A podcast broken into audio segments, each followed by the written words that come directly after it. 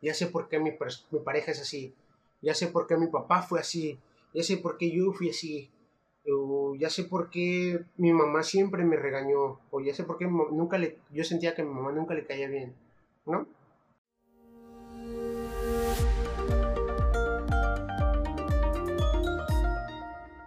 ¿Qué tal? Bienvenidos a este podcast que grabamos nuevamente con mucho amor y con mucho cariño, como siempre lo digo y como cada semana estamos aquí presentes. Quizás salga un poquito después de este podcast, pero bueno, al final de cuentas lo vas a ver cuando sea necesario que lo veas, ¿no? El tema de hoy, como ya lo habrás podido notar, si estás en Spotify, si estás en YouTube, si estás en páginas, donde quiera que estés, se llaman las heridas del niño interior. Y vaya, las heridas del niño interior es un tema muy, muy interesante. Em, es una teoría que han abarcado muchas personas y han abarcado de muchas maneras. Y unos le han puesto una herida y otros le han puesto otra herida y bla, bla, bla, bla. El chiste es que a lo largo del tiempo estas heridas se han ido como causando renombre entre los, entre, dentro del tema terapéutico, ¿no? No sé si has escuchado alguna vez este tema. Las heridas del niño interior, o recupera tu niño interior, o le dicen de muchas maneras, o paz con tu niño interior. De hecho, yo tengo un curso que se llama Paz con tu niño interior, que está en la academia, si quieres ir a verlo, eh, ahí está el curso. Y vaya, hoy lo, vamos, hoy, hoy lo voy a tratar de resumir en un tiempo compacto todos los temas, y voy a tratar de hacerlo eh, lo más entendible posible, ¿ok? ¿Qué son las heridas del niño interior? Como ya lo hemos mencionado en otros podcasts y en otros en videos anteriores, nuestro cerebro está programado en base a, em, a, vivencias, más bien iba a decir emociones, pero sí, bueno, también a emociones y a vivencias que hemos tenido a lo largo de nuestra vida, ya sea por nuestros papás, por nuestros hermanos, por nuestros tíos, por nuestros abuelos, por nuestros maestros, bla, bla, bla, de hecho, aquí está saliendo el de las heridas del paz con, con tu niño interior. Eh, y vaya, estas programaciones nos van formando a lo largo de nuestra vida hasta que el día de hoy somos quienes somos. ¿Por qué? Porque ya somos un conjunto de creencias y un conjunto de vivencias que hemos vivido a lo largo de toda nuestra vida. En mi caso de 24 años, en tu caso quizá de 30, 40, 50, 60 años, no importa. El chiste es que tú eres un conjunto de todo lo que nos han programado desde niños y todo lo que hemos vivido. Regularmente nos dejan de influenciar o dejamos de tener conciencia propia a partir de los 13 años, cuando empieza la adolescencia, donde, un, donde todo adolece, ¿no? Como dice la palabra, adolecer. Pero bien, vámonos un poquito hacia atrás, vámonos de cómo empezamos. Si nosotros, este, este tema dice que de acuerdo a estas heridas, tú vas a ir desarrollando ciertas características cuando vayas creciendo o vas a ir teniendo ciertos comportamientos conforme vayas creciendo o cuando ya seas adulto. Y antes de verlas, quiero mencionarte realmente para qué sirve conocer esto. Te vas a dar cuenta de los orígenes del problema, de los problemas que tienes y vas a empezar a sentirte eh, más consciente de ti mismo. Tu voz interna va a empezar a decir, ah, ok, ya sé por qué me está pasando esto, o ya sé cuál puede ser la causa de este problema que estoy sufriendo. Ya sé por qué son mis celos. Ya sé por qué eh, vivo deprimido. Ya sé por qué me da mucha rabia que sean injustos con las personas. Lo vamos a ir viendo porque cada una de las cosas que mencioné entran en una herida. ¿Ok? Y como te lo he dicho antes, hay muchos eh, autores. Yo voy a hablar de las cinco heridas del niño interior de el doctor psicoanalista William Reich si lo pronuncio mal, discúlpenme. Igual aquí saben que yo soy malísimo con los nombres. En todos los podcasts menciono el nombre de alguien y nunca me lo sé, pero aquí lo voy a poner. Eh, pero bueno, e, este, este, este psicólogo, no me acuerdo si era psicólogo o psiquiatra, de los años, aproximadamente de los años 40, 50, era de la camada, por así decirlo, o del grupo de psicólogos de Sigmund Freud. Entonces, eh, llegó un tiempo en que a Freud y a la asociación donde pertenecían no les pareció su ideología de esta persona y lo sacaron. Quiero hacer un video también de este señor. Ya dije que voy a hacer el de Jacobo Greenberg. Quiero hacer el video de esta persona, eh, de Wilhelm Reich, porque al final su, su, como terminó fue muy controversial. Fue como un tipo Tesla, no sé si conoces el tema de Tesla, no sé si conozcas a Tesla, no a la marca de ahorita, sino a, a Nikola Tesla, al, científico. Eh, bueno, esta persona terminó, el, Wilson Rage terminó en la cárcel y cuando iba a salir, eh, no quiero contarlo, mejor voy a hacer su video, pero bueno, él hizo muchas teorías y era, era científico, o sea, aparte de, tratar el tema de la psicología, era científico y, hacía cosas. Incluso llegó a inventar una caja que decía que curaba dolores. Pero ya lo voy a dejar para otro tema, no quiero adentrarme más. Me quiero adentrar a su teoría de la herida del niño interior. Él nos dice que hay cinco heridas, o más bien está enfocado, no es que realmente sea de él, creo que tuvo un alumno y este alumno fue el que desarrolló más esta teoría, pero en base a lo que él decía y en base a sus pensamientos de él. No recuerdo, aquí sí no recuerdo cómo se llama el nombre del alumno. Igual por aquí lo voy a poner. Como te digo, hay cinco heridas y la primera de ellas es el rechazo. ¿Ok? El rechazo. ¿Cómo se puede generar una herida del rechazo? Bien, cuando un niño se siente rechazado. Cuando un niño siente que lo rechaza la mamá, siente que lo rechaza el papá, siente que lo rechaza los seres cercanos, se empieza a generar una herida del rechazo. Y ojo, quiero dejarlo bien claro en esta parte antes de continuar con, todo, con esta y con las demás heridas, que el rechazo, o, todas las heridas más bien, no es que sea consciente de los papás, que los papás digan, ah, a ti te voy a rechazar porque no te quiero. O puede que sí, pero no siempre es así. Eh, probablemente los papás no fueron conscientes, o probablemente no fue así, y ahora te voy a decir cómo, pero el niño, yo de niño, o tú de niño, o la persona de niño, lo sintió que fue así.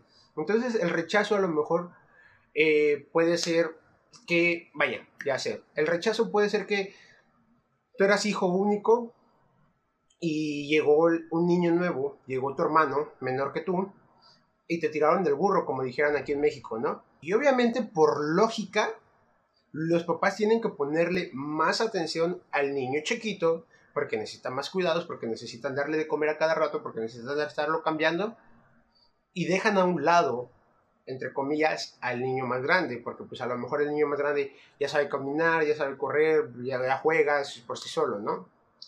Pero el niño más grande, cuando llegan y lo tiran del burro, le quitan el trono, no sé cómo le digan en el país donde lo estés viendo, em, se siente rechazado el niño grande, ¿no? El hijo, el hijo mayor. Entonces, eso puede ser una herida del rechazo.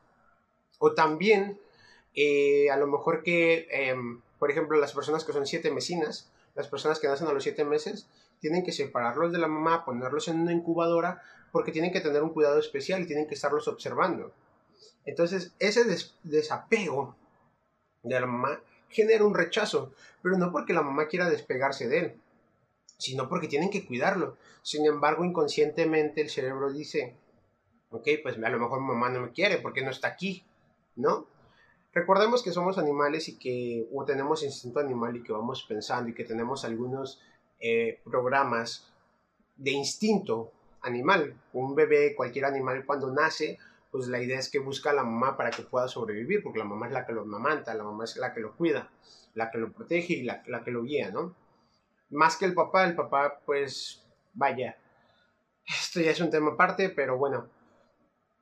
El chiste es que también puede ser que el papá se fue y dejó al hijo, un rechazo por parte del papá. En el curso que tengo no lo quiero tocar aquí porque si no me extendería mucho, imagínense, el curso dura tres horas. En el curso que tengo hablo de cómo, eh, por ejemplo, si te rechazó el papá y tú eres hombre, cómo funge eso, o sea, cómo, eh, qué consecuencias me trae eso. Pero si yo soy hombre y me, rechazó la mamá, se fue la mamá, bueno, ¿cómo pasa este, cuáles son las consecuencias de esto, no? Pero quiero, quiero tocarlo rapidísimo. Entonces, el rechazo es esto, es ser, sentirse rechazado por la persona por, por, mis papás o por los seres queridos, ¿no? ¿Y cuál es la consecuencia de esto a un futuro? Que me vuelvo dependiente de las personas, me vuelvo una persona que tengo miedo, perdón, no, no me vuelvo dependiente, me vuelvo antisocial, tengo miedo de acercarme, tengo miedo de expresar mis sentimientos. ¿Por qué? Por miedo a que me rechacen, tengo miedo de acercarme con la persona que me gusta, tengo miedo de pedir el aumento, tengo miedo de bla, bla, bla, bla, bla, de hacer las cosas por miedo al rechazo, por miedo a que esta persona a la que me voy a acercar me rechace. Y esto nada más es, es una cuestión, o sea, e, existen mil, eh, bueno, existen varias consecuencias de esto. Te digo, tengo el curso, en el curso tengo el PDF también, lo puedes ver en curso, yo en el PDF, donde quieras ver, si lo quieres estudiar más, ahí está. El rechazo es una de las heridas más comunes, entre comillas, que muchas personas sufrimos. Eh, muy poquitas personas vemos, eh, o muy poquitas personas somos conscientes de que las tenemos. Y bien, definitivamente si creciste sin papá o sin mamá, si eres adoptado, eh, sin ofender, obviamente, sin juzgar, probablemente lo más seguro es que tengas la herida del rechazo y tengas que trabajarla. Vámonos con la herida del abandono. El abandono es muy similar eh, en, cuestión de consecuencias. Bueno, no, ahorita te lo voy a explicar. El abandono se da cuando un niño se siente abandonado, valga la redundancia, ¿no? Cuando un niño, y, esto viene también, puede ser la parte del, de la incubadora, el niño se sintió abandonado. También, si el papá, la mamá se fue, es un niño abandonado. Si, si te das cuenta, es como muy similar al rechazo. El problema que, o la situación es que en el rechazo regularmente eh, la persona está, la mamá o el papá está, pero no les ponen mucha atención o los rechazan o los discriminan. Y en el abandono realmente los abandonan, se olvidan de ellos, ¿no? Entonces, si tú tuviste una infancia y, y, vuelvo a lo mismo, no es cuestión de que los papás quieran hacerlo. A lo mejor si mi mamá tenía que trabajar, porque yo no tenía papá, y mi mamá tenía que trabajar todos los días y llegar a las 8 de la noche, yo me sentía abandonado. Entonces, ese abandono es el que necesito yo trabajar, porque, eh, vaya, las consecuencias de ser un niño o tener la herida del niño abandonado es que me vuelvo dependiente de las personas, es que me vuelvo celoso, es que me vuelvo... ¿Por qué celoso? Porque mi esposo sale de trabajar a las 5 de la tarde y siempre llega a las 5 y media a la casa. Porque ya son 5.35 con 35 minutos y no ha llegado. ¿Dónde estás? ¿Dónde vienes? ¿Por qué no llegas? ¿Ok? ¿Por qué? Porque tienen miedo a ser abandonados, tienen miedo a ser eh, esa, esta situación de que los vuelvan a abandonar, de que vuelvan a sufrir ese sentimiento. Recordemos que nuestro cerebro guarda eh, como carreteras de información que ya sabemos lo que hemos vivido y si volvemos a pasar por una experiencia similar, nos da miedo, bueno, depende de la experiencia o nos gusta, eh, pero en este caso en el abandono pues no quisiéramos sentir otro abandono. Una cosa que no mencioné de este analista es que eh, él también decía que las heridas del niño formaban una cierta forma física en las personas. O sea, si en este caso el abandono, si no mal recuerdo, eh, las personas tendemos a ser gorditas, tendemos a ser llenitas, tendemos a tener barriguita, tendemos a tener unas piernas altas. Hay unas personas que tienen incluso hasta las, las piernas hacia afuera, ¿no? O sea, que van sus, pies hacia abajo, sus piernas cruzan, pero sus pies se separan. Cada persona tiene, eh, cada herida tiene como una característica física que desarrollan las personas que la sufren. Esto lo hablo también en el curso. Em, y vaya, tienes que trabajar la herida del abandono sí o sí, si la tienes. Puedes tener una, puedes tener dos, puedes tener a lo tres, es muy raro, muy, muy raro y dudo que a lo mejor el 97% de las personas aquí tengan las 5, pero si tienes las 5 es porque realmente viviste una eh, experiencia muy trágica en tu niñez, ¿no? Eh, imagínate con estas dos, que, el rechazo y el abandono, ¿cómo vamos? Imagínate si tuvieras las 5, probablemente puedas pensar, sí, tengo las 5, pero no realmente, o sea, tendrías que chocarlo muy bien, se, tiene que hacer un trabajo muy profundo, una introspección muy profunda y vaya, irse trabajando poco a poco, ¿no? Vámonos con la número 3 rápido porque no me quiero alargar mucho, la herida de la humillación.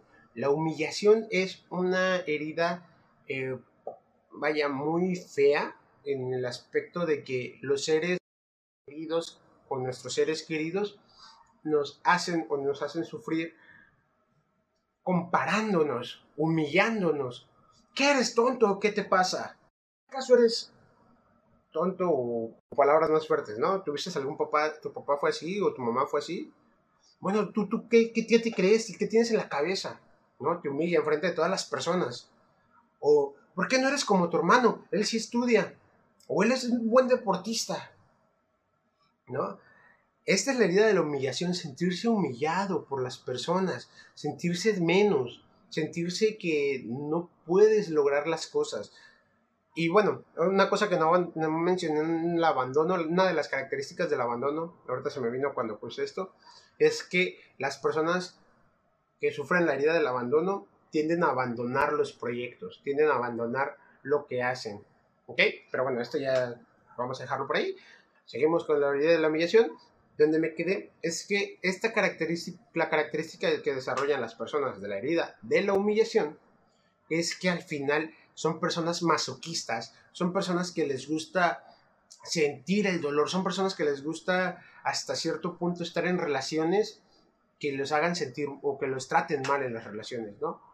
Pues, seguramente conoces a las personas o probablemente tú seas una de ellas, están en una relación que tú, que tú o que la persona sabe que ya, ya, ya no puede dar más, o sea, que esa persona la insulta, que esa persona la maltrata, incluso que hasta le pegan y la otra persona sigue ahí, es dependiente.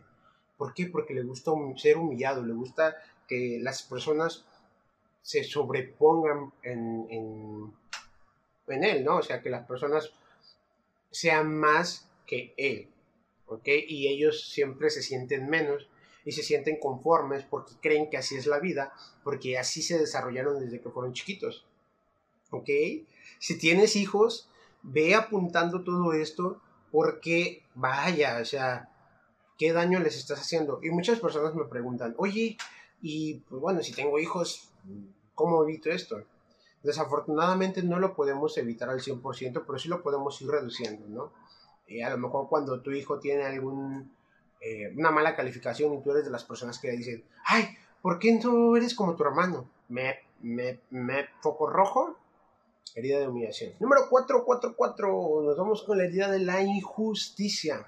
La injusticia, ser justos, injustos. La idea de la justicia regularmente se genera con personas que su niñez fue muy rígida, que su papá fue muy rígido, que su papá era muy derecho, muy... Haces las cosas así porque esta es mi casa.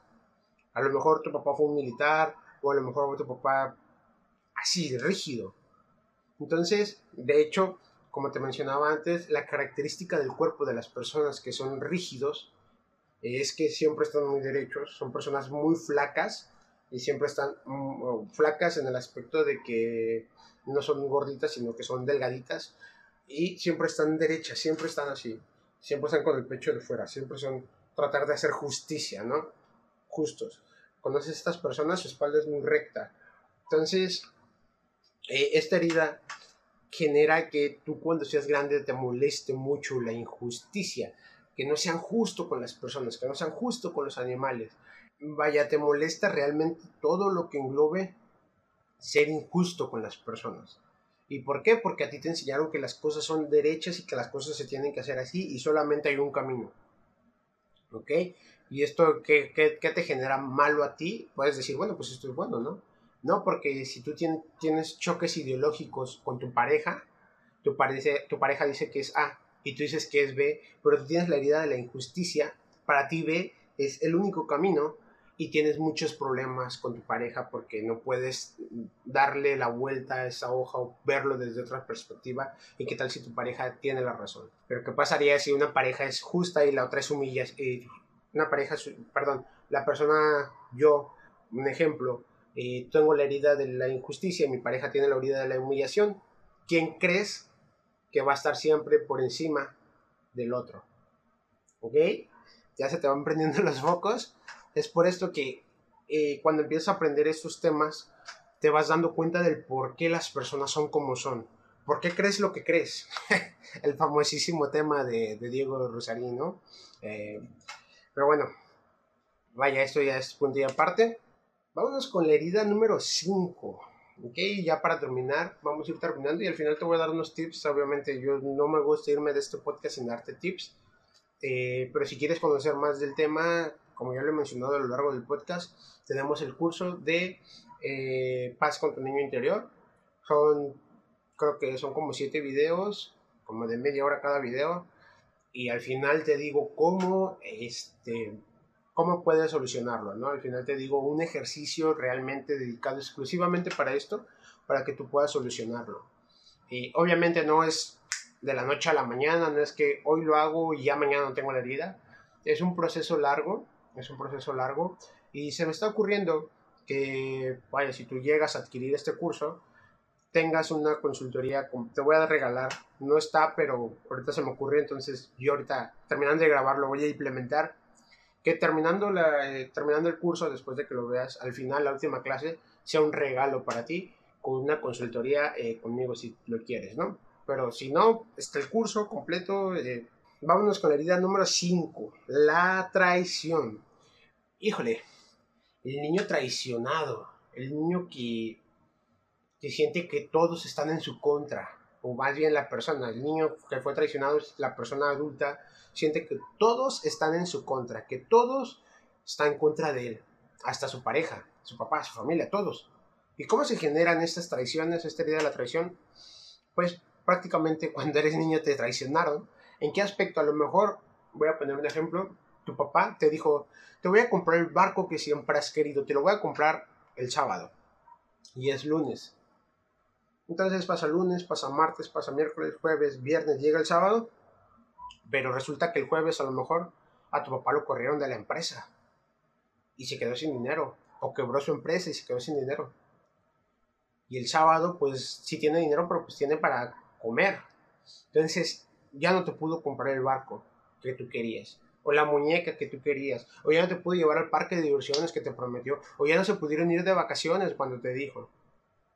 Bien, el niño siente que lo rechazaron, pero no es porque realmente lo hayan rechazado, sino que la inocencia de un niño, no sé si has visto a los niños cuando dicen, están tan emocionados, el niño disfruta tanto el, emocionarse cuando le dicen vamos a irnos de vacaciones en diciembre, en diciembre o en junio a, a Cancún vaya, el niño está, empieza a imaginarse y a imaginarse cosas y dice, sí, yo me quiero ir de vacaciones y ya me imaginé en la playa y hasta se pone sus, sandalias y se pone su short y se pone su, su, equipo de, para andar allí en la playa, ¿no? Y llega el día, pasan tres meses, llega el día y pasa que sin dinero. Bueno, pues sufre la herida de la traición. Y eh, el cuerpo que pueden llegar a generar estas personas que sufren la herida de la traición es un cuerpo muy atlético, es un cuerpo muy esbelto. En el caso de los hombres, bueno, pues es cuestión, es este, su pecho es B y es un cuerpo muy atlético, realmente pectorales, su, su six-pack marcado. Y en el caso de las mujeres es al revés, ¿no? Arriba delgado y caderas prominentes, ¿no? Entonces, esto pues te hace desconfiar de la gente. Cuando tú creces, ya no eres ya no confías ni en ti ni en tu pareja, eres muy celoso, eres muy controlador. Imagínate que tú seas controlador, con que tengas la herida de la traición y que tu pareja haya tenido la herida de la injusticia, del abandono. Uno es dependiente del otro y el otro se aprovecha de eso. ¿Ok?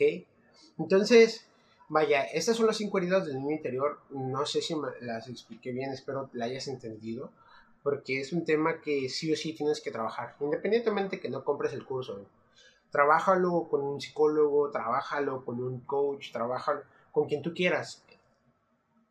Utiliza la tecnología que tú quieras. La que a ti te sirva, lo que tú sientes que a ti te sirva, la que tú sientes que es para ti. ¿Ok?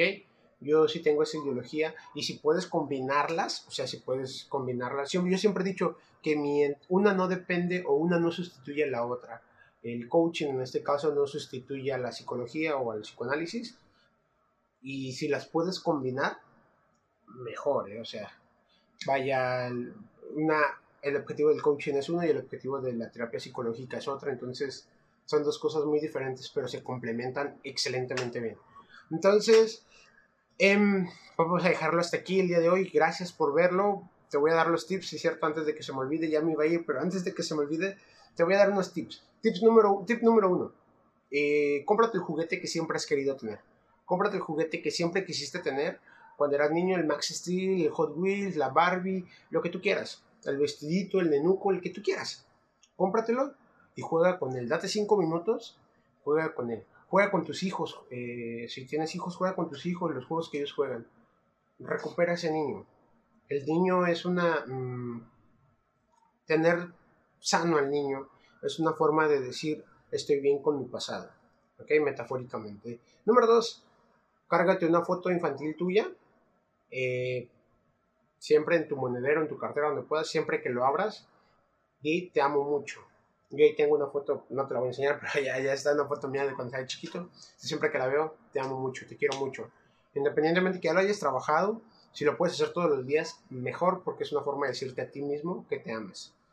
Número 3, como ya te dije antes de darte estos dos, dos primeros tips, ve con un especialista si ya detectaste que tienes esto, si ya detectaste que eres celoso porque eres muy porque tuviste una infancia eh, donde te traicionaron, vaya, pues ve con un especialista, nunca está de más. Quitémonos este mito de que eh, ir con, con un psicólogo, con un terapeuta, con un coach, con un hipnotista, con lo que sea, con lo que tú quieras, quitémonos ese mito que es porque estoy loco. Una vez me, una vez me mandó una persona, no la verdad no me acuerdo, hace como seis meses, un mensaje a una persona por Facebook. Y me dice, oye, no me acuerdo qué me dijo. Pero el chiste que yo le dije, tienes que trabajar, porque si no lo trabajas, em, vaya, vas a seguir en el mismo lugar, ¿no? Una frase que me gusta mucho es que eh, cuando somos inconscientes del problema, o sea, que no nos damos cuenta que el problema está, se vale, porque no eres consciente de ello. Pero ya una vez que te haces consciente de ese problema y no lo trabajas, te has vuelto un mediocre porque tienes la capacidad, tienes el objetivo de trabajarlo, pero no lo haces. Entonces te vuelves, te da miedo salir de esa zona de confort. Entonces esta persona, regresando al tema de la persona, me dijo que si él estaba loco, porque, o loca, no me acuerdo si era hombre o mujer, porque él sentía, no me acuerdo, es que te mentiría, pero yo lo que sí recuerdo específicamente es que me decía que si estaba loco. Yo le decía, es que no, no estás loco, simplemente necesitas ir a cuidar tu salud mental. Pero bueno, no estamos locos chicos, chicas, creadoras y creadores de este universo tan maravilloso. Eh, siempre es bueno tener una persona que nos apoye emocionalmente, una persona que pueda ver cosas que nosotros no podemos ver. A lo mejor yo ahorita te abrí un poquito el panorama, pero si vas con un psicólogo en tu ciudad, ¡pum! Te abre más el panorama, o pum, te abre más el panorama, o tomas cursos como este curso que está aquí atrás, te abren el panorama tan enorme que dices, ok, ya sé por qué mi, mi pareja es así, ya sé por qué mi papá fue así, ya sé por qué yo fui así, o ya sé por qué mi mamá siempre me regañó, o ya sé por qué nunca le, yo sentía que mi mamá nunca le caía bien, ¿no? Entonces, sin más que decir, espero te haya gustado este podcast. Espero te haya encantado. Yo realmente lo disfruto hacerlo, me encanta. Aquí tengo mi, manual que siempre utilizo para que no se me olvide nada. Y bien, eh, sin más que decir, espero que estés, empieces y termines de materializar tus sueños. Adiós.